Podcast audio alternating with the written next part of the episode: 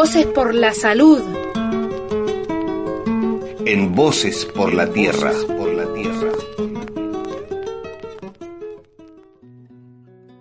Las catástrofes ambientales, naturales o provocadas por personas modifican siempre las condiciones previas del lugar. Por lo tanto, los daños no se limitan a los evaluados en el instante posterior al desastre, sino que los cambios en el ambiente tendrán en muchas ocasiones consecuencias sobre la vida de quienes habitan esos territorios. El día 9 de marzo, simultáneos focos de incendio en Lago Pueblo y El Hoyo arrasaron con casas, bosques, plantaciones y la vida tanto de personas como de animales, en uno de los lugares más bellos de la provincia de Chubut. Ha transcurrido un mes nosotros vamos a conversar con nuestro vecino y amigo Flavio Romano, que es médico pediatra, que ha recorrido la zona y nos va a contar acerca de la situación que vio como testigo. ¿Cuál es tu mirada desde el punto de vista de la salud? Bueno, en estas circunstancias uno es donde puede eh, notar esto que, tantas veces estudiamos, ¿no? Que, la salud es una resultante de, de una enorme cantidad de, de otras cosas que convergen a generar un estado de salud determinado en una persona o en una comunidad entera. Como las cuestiones que tienen que ver con el, ambiente físico, digamos, en este caso, como estos bosques, estas fuentes de agua, como eh, el clima, como la política, como el acceso a la tierra, como la previsión de catástrofes, como el sistema de salud específicamente, como todo esto tiene ciertas condiciones a las que medianamente nos acostumbramos cuando las cosas transcurren en lo ordinario, por decirlo así, pero que cuando ocurre una catástrofe, tanto de origen natural o no, o mixto, ¿sí? que puede ser un incendio de estas características, puede ser un terremoto, una inundación, de pronto se pone en evidencia todo lo que está preparado y uno ve la consecuencia de todo lo que se estaba disponiendo para que con el fuego, en este caso, se pusiera en evidencia. Porque estos fenómenos, estas cuestiones que nos parecen como caídas del cielo, digamos, o que nunca se encuentra el culpable de quien prendió el primer fuego, la culpa es de los árboles, digamos, o del calor o del viento, pero en definitiva, todas estas, estas catástrofes lo que hacen es interrumpe la vida común de, de, las personas. Tus relaciones, tu, forma de, vida que venías llevando es una catástrofe. Puede ser una catástrofe personal, familiar o en este caso comunitaria.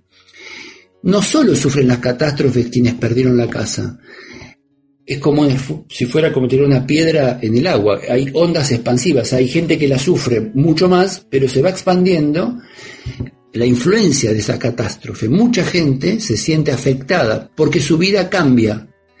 La pandemia, que estamos viviendo todos, es una situación mundialmente catastrófica, porque nos ha cambiado la vida a todos, estamos todos caotizados, desde la psicología social, digamos, se, se puede entender esto como una catástrofe, como algo que nos mantiene en estrés permanente, y esto lo vivimos cotidianamente desde hace más de un año ya, en vilo. ¿Sí? Debido a este virus que apareció, papá, papá. Bueno, en el caso de este incendio, como decís vos, no es solamente lo que pasa el otro día, es lo que va a seguir pasando. Porque acá se pone en evidencia la ausencia del el Estado como garante de los derechos de las personas, como responsable. El Estado lo, lo hemos construido y hay personas que ocupan funciones en el Estado. Yo tengo la, triste convicción, porque lo he visto en este caso, lo suponía por muchos indicios, pero en este caso se ve, la falta de respuesta, porque yo fui una semana después de que cientos de casas destruidas, inexistentes, desaparecidas, y miles de personas que perdieron todo, y no vi un baño químico que el Estado les hubiera puesto. No vi ninguna cocina del ejército que se usa para los locros del 25 puesta para preparar un guiso para estas personas que estaban ahí tratando de reconstruir sus casas como fuera, como fuera posible, y eh, escuchando frases insólitas como que ya vamos a ir a hacer una encuesta socioambiental para ver sus necesidades. Yo, y esto lo digo casi con indignación, el Estado no puede ser tan inútil que tenga que hacer una encuesta a la gente que perdió todo para saber que lo que necesita cualquier ser humano es agua para beber, agua también para higienizarse, un baño, necesita un techo. Me parece increíble que tenga que haber reuniones o que se pretenda mandar psicólogos para hablar con las personas para ver qué precisan. A ver, esto me parece la inoperancia extrema. Fue una, una catástrofe limitada, incluso espacialmente. Al mes, los pobladores de la zona no tienen, muchísimos no tienen acceso ni a luz ni a agua. Y no solamente los que no tienen casa los que se incendiaron. Gente que no se le incendió en la casa, pero que al quemarse las líneas eléctricas han perdido el acceso a la electricidad y el acceso al agua potable.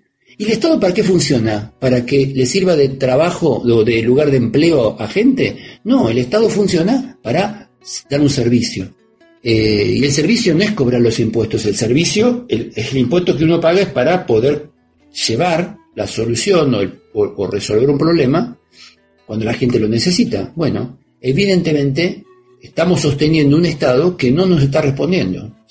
Y nosotros lo vimos claramente que la respuesta de la gente fue inmediata. 24 horas después, innumerables eh, vecinos de la zona, los más cercanos, los más lejanos, se acercaron al lugar entendiendo qué era lo que la gente necesitaba. Y después que se abrigó con ropa y con alimentos, eh, empezaron a pensar en las construcciones y hoy se están haciendo construcciones así, de una manera caótica y no todos y dispersa, pero en función de la ayuda generosa y voluntaria de, de los demás.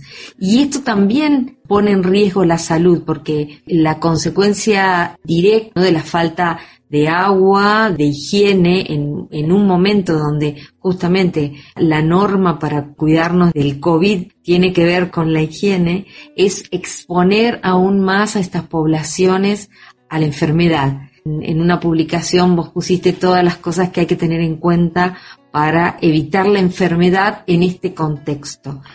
Por eso, para mí, es cuestionarnos, pero con honestidad, como sociedad, cómo pudiendo responder a este tipo de cosas. Primero, qué situaciones previas había y luego, cómo teníamos pensado encarar situaciones de emergencia. Primero, la gente que trabaja en manejo de fuego hace muchísimos años que viene reclamando material, formación, inversión para tareas de prevención en múltiples áreas para el tema este de la prevención de incendios de gran magnitud. ¿no? Bueno, no se hizo nunca. El Estado no, no, no aportó nada, ni si, es más, les debía hasta los sueldos. Luego, la deuda que tenemos con el ordenamiento territorial. Muchas de las eh, casas quemadas son de ocupaciones que le llaman ilegales. Pero a ver, más ilegal es que el Estado no garantice el acceso a la vivienda a las personas. Eso es lo primeramente ilegal. Hay un derecho y una obligación del Estado cumplir con ese hecho, que es el acceso a la vivienda. Si el Estado pasan siglos y no responde a esto, la gente va a buscar un lugar donde pueda. Entonces, para decirlo simplemente, no es culpa de la gente que se mete en medio de un bosque donde nadie lo ve para poder hacer su casa, sino que es culpa del Estado que hace que no los ve para total no ocuparse. Mm, permanece, digamos, la distribución de tierras y de viviendas en un estado de, supina eh, confusión. Y la prueba está con que nosotros mismos, con eh, nuestra provincia, con el IPB, por ejemplo, el acceso a las viviendas es un misterio ultraterreno permanece en el terreno de lo oculto. Eso permite todo tipo de trampa, todo tipo de prebenda.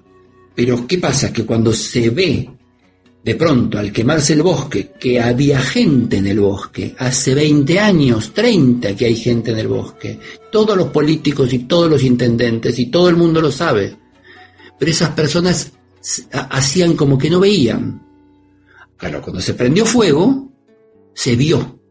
se vio cuánta gente vivía ahí. Y esto pasó a ser como un descubridor social. También el sistema eléctrico, he estado en muchas oportunidades en golondrinas y era habitual que se cortara la luz o que no tuvieran agua, el servicio tanto eléctrico como del agua siempre fue deficiente, o sea, se puso en evidencia con esta situación en particular y se pone en evidencia eh, toda una crisis de las instituciones que no tienen las posibilidades o no están organizadas para responder a esta situación en particular.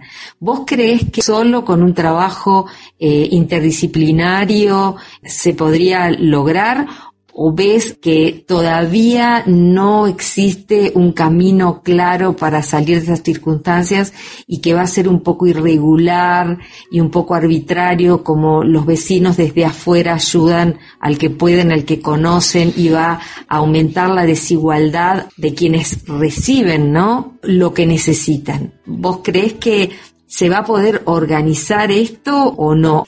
Yo creo que las personas ante el abandono o ante la ausencia del Estado o ante la presencia ineficaz del Estado, se las arregla.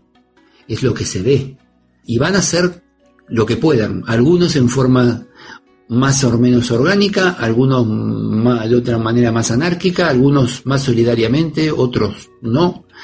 Eh, el ejemplo está, este primer día que fui, la cantidad inmensa de donaciones que había, que venían de todos lados, de víveres, de ropa, de distintos elementos, que las personas depositaban en la ruta eh, o en los lugares más accesibles, ¿no? Este, por, estoy hablando de, especialmente de la zona de Golondrinas, donde estaba la ecoaldea.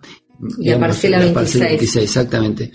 Pero pensemos que las personas que estaban metidos en la ceniza, respirando ceniza, tratando de levantar casas para poder dormir o hacer algo parecido, tenían que a la vez organizar la distribución de semejante cantidad de, cosas que se les traían, ¿se entiende? Sí. Y dejando la responsabilidad de la distribución en personas que están teniendo que reconstruir su casa y el Estado ausente, nadie estaba ahí. ¿En qué estaban ocupados? Todas las personas que durante 30 años vieron cómo se ocupaban terrenos que ahora parece que eran ilegales. Ah, de golpe se transformaron en ilegales, porque no los veían atrás de los pinos. Es verdad, los pinos eran muy grandes, muy frondosos, pero se quemaron y ahora descubrieron ahora todos estos funcionarios de que había ocupación. Esto es lo que subleva. Yo no confío en que por lo menos esta vaya a ser una respuesta rápida. Sí fueron rápidos para venir a sacarse fotos, prometer cosas. Lo concreto es que al mes hay cosas que no se hicieron, y plata que no llegó, y cables que no se levantaron, y palo de luz quemados que siguen quemados. es muy grave lo que pasó, pero podría haber sido terroríficamente peor. ¿Qué esperamos para tomar medidas realmente importantes en nuestra zona con el tema del acceso a la tierra, el manejo del bosque, el acceso al agua, potable, el que las redes eléctricas y las cooperativas de cada pueblo estén ah, sostenidas adecuadamente para que puedan brindar un buen servicio, para que se tome conciencia que no se puede seguir jugando a la política, sino que el político y el funcionario es un trabajador que debe estar ocupado de una función que es hacia la gente, no pensando en la elección y a ver a quién va a poner en la lista. Así que bueno, disculpame un poco la, emocionalidad, pero eh, cuando uno va a un lugar y ve cientos de personas desesperadas, envueltas en polvo, respirando ceniza, cuando vos ves a hijos tuyos que han perdido todo, todo lo que tenían, lo que habían juntado para iniciar una vida, y perdieron todo, y con todo el entusiasmo del mundo están reconstruyendo con palos quemados la casa de sus amigos y haciendo malabarismo con lo que no hay, higienizándose con botellas de agua. Vos te das cuenta que hay una enorme potencia en la gente.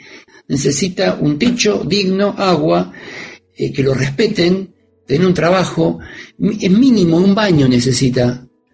Entonces dejémonos de inventar reuniones filosóficas porque los seres humanos más o menos precisamos todas las mismas cosas.